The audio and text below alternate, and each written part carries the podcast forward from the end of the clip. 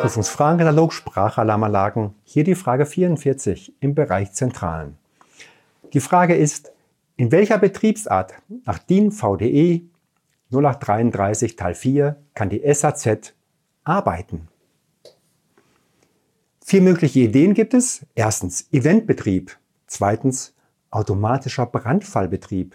Drittens Wartungsbetrieb. Viertens Prüf- und Begehungsbetrieb. Und eine Frage, eine Antwort ist richtig.